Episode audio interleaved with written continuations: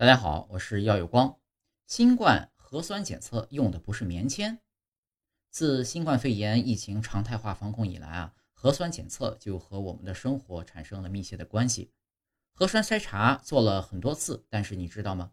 一根根深入口腔的，并不是我们以为的棉签。严格来说，这貌似棉签状的物品叫做核酸采样试子，其顶端呢是植绒试子。采样时，垂直均匀分布在其上的上百万个微小的纤维，如同牙刷一般，刷取我们口腔里的咽后壁上的少量细胞。完成这一步骤后，采样试子会被放到专用采样管里去，再被送入实验室进行相关的检测。早在我们现在使用的核酸试子出现之前，试子就早已根据用料和用途分化为不同的类型。每一种不同材料的试子有其不同的特点。对于新冠病毒检测而言，拥有最佳吸附性的试子是首选。相较于棉质试子，尼龙材质制成的试子的优势更明显。有研究表明，尼龙试子的吸附效率比其他试子高百分之二十到百分之六十。